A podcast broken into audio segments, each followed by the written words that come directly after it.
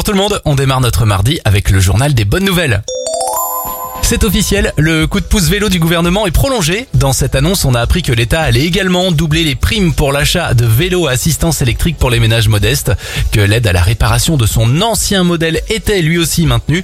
Enfin, l'État a annoncé la création de nouvelles gares de stationnement et des nouvelles pistes cyclables.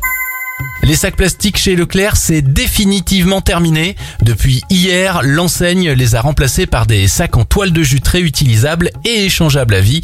Grâce à cette initiative, ce sont 7000 tonnes de déchets plastiques qui ne finiront pas dans la nature.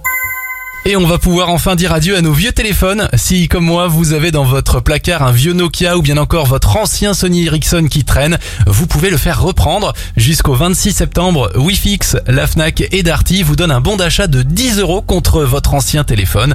Vous pouvez en ramener maximum 3. Une bonne nouvelle aussi pour nos tiroirs. C'était le journal des bonnes nouvelles. Vous pouvez le réécouter maintenant sur notre site internet radioscoop.com.